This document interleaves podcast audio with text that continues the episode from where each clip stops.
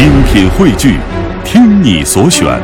中国广播。radio.cn。各大应用市场均可下载。听众朋友，您正在收听的是中央人民广播电台老年之声的健康之家，我是张西西子。在接下来的节目中，西子为您邀请到首都医科大学附属复兴医院内分泌科副主任医师穆军大夫来到节目当中，和老年朋友谈糖尿病的预防和保健这个话题。其实老百姓好多都能都知道，就是喝的多、尿的多、吃的多，我们叫三多，然后还有一少叫体重减轻，这个是一个特别典型的糖尿病的症状。但是实际上呢，就是因为这些症状啊，它都不是特别能够容易被病人去关注到的，对吧？因为一般要如果说你看要是渴了，你可能就去喝水了。至于一天上几次厕所，可能很少有人去关注到这些个问题，所以很很很多时候会被病人给嗯、呃忽略，除非是说体重减轻特别多啊、有时候病人会觉得挺害怕的。再有呢，就是有很多病人实际上还因为血糖还不足够高，因此呢，就是很多人是在体检中被发现的，就是他没有任何症状。嗯，一般来说，咱们说在中国呀，是二型糖尿病是最多的，大概占百分之九十到九十五这个样子。那这些二型糖尿病人是属于那种症状不是太明显，或者说得到血糖比较高了才会比较明显的这一部分人。当然那，那个少部分的叫一型糖尿病的那些，因为他们发病机制不太一样，多半呢就是典型的会在孩子里头，他会就是很短的时间就会出现高血糖，所以他们这些。嗯，病人呢，三多一少的症状就特别明显。那比如说这个糖尿病，它一般都是由于哪些原因给引起来的？嗯，首先糖尿病是有一个遗传因素，就是嗯，最简单的说，父母有糖尿病，那自己得糖尿病的概率就很大。再有一个就是它本身还是一个就是生活方式病。看看咱中国糖尿病的这个患病率啊，就是原来只有百分之零点几、百分之一点几、百分之三点几，现在已经百分之十几了。其实就跟咱们这个生活方式有关系，就是现在，嗯，生活还是好了嘛，就是它的营养充足了，热量过高了。再一个呢，就是活动量减少了。原来大家都是去坐公交车或者是去骑车上班，现在多数人都开车上班了。而且就是你像年轻的时候，可能也是就是比较忙的话，像现在我们这些上班族，可能一坐就是对好几个小时。再一个就是年轻人吧，你看他实际上生活压力、精神压力会是比较大的。其实他那个精神压力大呢，他有很多这种应激的因素在里面。应激的这些激素全都是升血糖的，他长期的这种，嗯，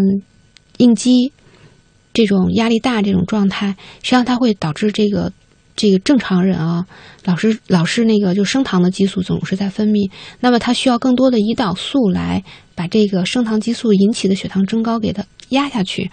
那这个胰岛功能实际上它就比正常人累。虽然他那年轻的时候血糖还正常，我觉得就现在的就是现代人，他吃东西的整个饮食习惯哈，应该说不像原来咱们是以碳水化合物为主的，就是咱们这个民族原来它是对以碳水化合物为主。听众朋友，您正在收听的是中央人民广播电台老年之声的健康之家，我是张希。那今天节目当中，我们分享的是首都医科大学附属复兴医院内分泌科副主任医师穆军大夫的访谈，跟您谈谈糖尿病的预防和保健。那碳水化合物呢，它的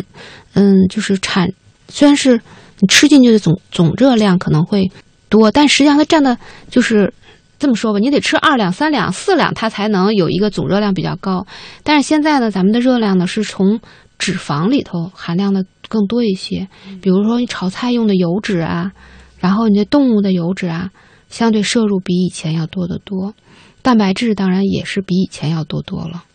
对，就是营养有点过剩啊。，对，像这个炒菜这个油，是不是不建议那个放太多的油？嗯，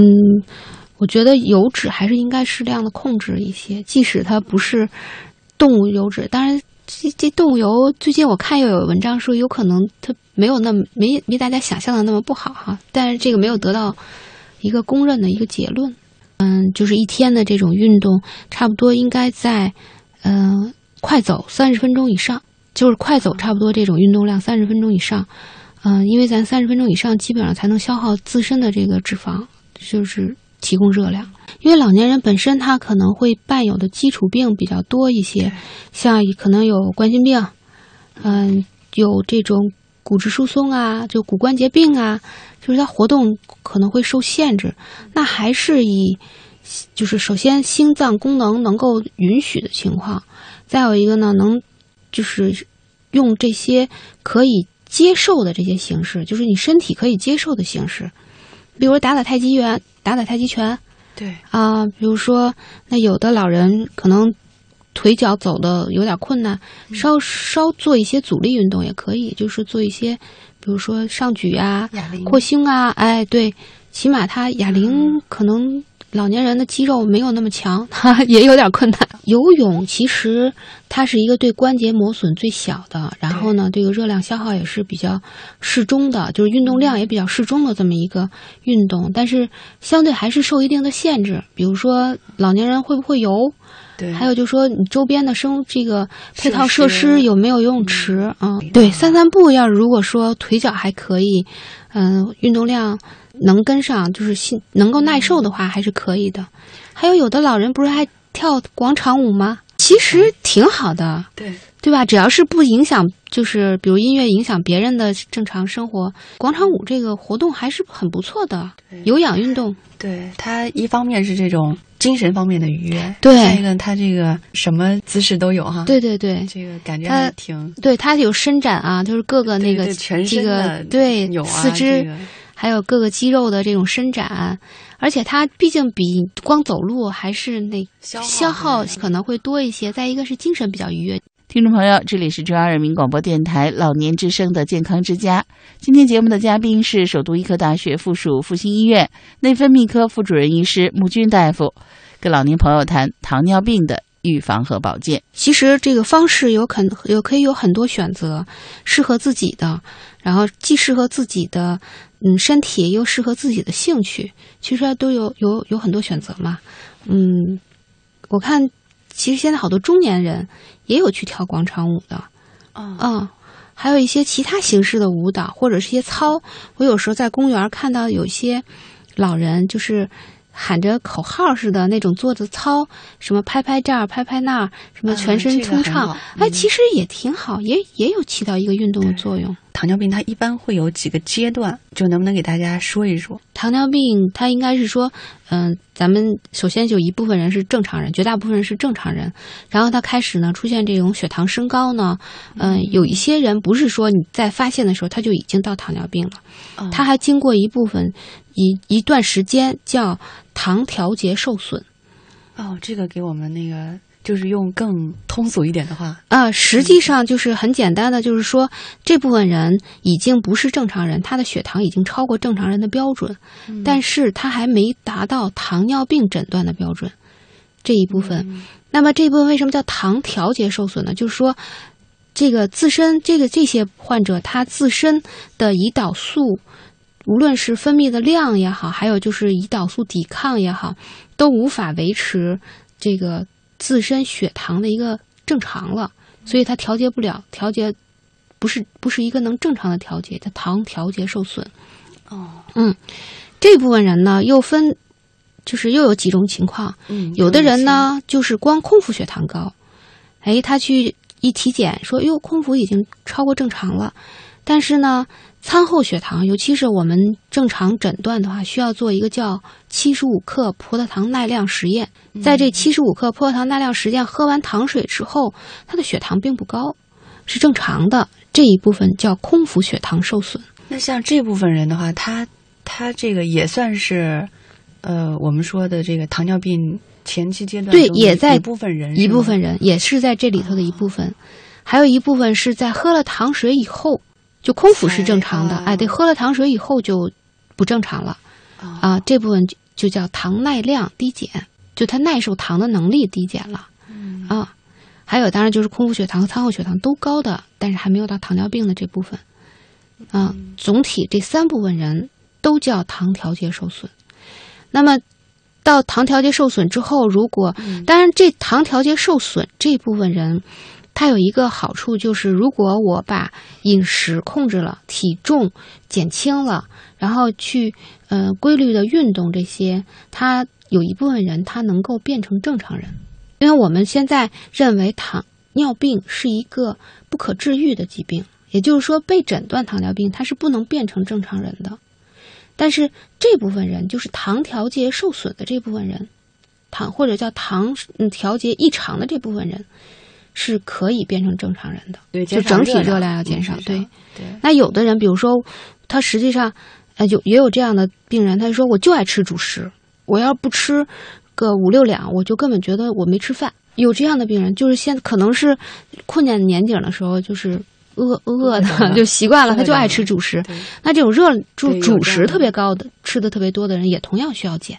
就是说，他整体热量都需要吃。要如果吃的油脂比较高，那就减油脂那部分；如果说吃主食比较高，那主食也得减。对于大部分现代人来说，实际上就是主食吃的都不太多。对，一般还是这个以一些这种，其实我觉得吃菜吃多吃点菜挺好的，对，但是咱们的菜都是用油炒的嘛，对吧？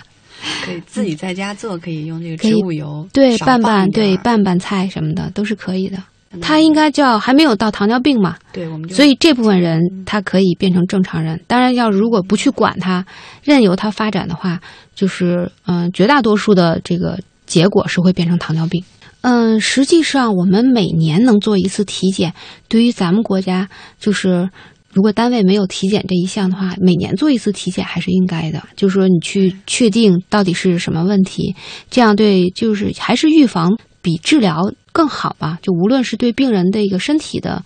痛苦的，就减少痛苦也好，还有花费也好，之后咱们就变成就是病人就会变成糖尿病。那么糖尿病的这个阶段呢，嗯，每个人就是单纯糖尿病的这个时间呢是不一定的，因为是这样，就像刚才我说，咱们在糖尿病之前，嗯，咱们现在认为可能在糖尿病之前的八到十年就会存在一个糖，就是糖代谢的异常。糖尿病诊断之前的八到十年，有很多病人就已经有了，有糖，就是胰岛功能也会有异常。然后呢，他在这个时候呢，他他的血糖可能也会有一定的异常，但是没有被发现。比如说，嗯、打个比方说啊，因为咱们糖，嗯、中国人嘛，咱们多数人还是这个餐后血糖高为主。嗯，那咱们像体检，它是光查空腹的，对，对吧？那原来呢，这个多数单位的体检不会想到把叫糖化血红蛋白这个指标放在体检的这个目目录里面。嗯，糖化血红蛋白是指什么？是指最近三个月的一个平均血糖。因为你比如说，我这个体体检之前的这一天，要如果吃的比较少，我早早就吃完饭，没有再摄入东西，那可能空腹血糖很好。但实际上，在这之前，我可能就已经有在餐后的时候出现过高血糖。这个时候，糖化血红蛋白能帮助我们发现。嗯、这样呢，就说无论是空腹血糖高还是糖化血红蛋白不高，可能都会提示病人去检查。但是我们既往很多绝大多数的单位没有糖化血红蛋白这个指标，我们可能只查空腹，空腹就会漏掉很多病人。嗯所以就是有很多病人可能很长时间没有被发现。那我们在认为呢，在糖调节受损这个阶段，它的大血管并发症的发生率就已经提高了。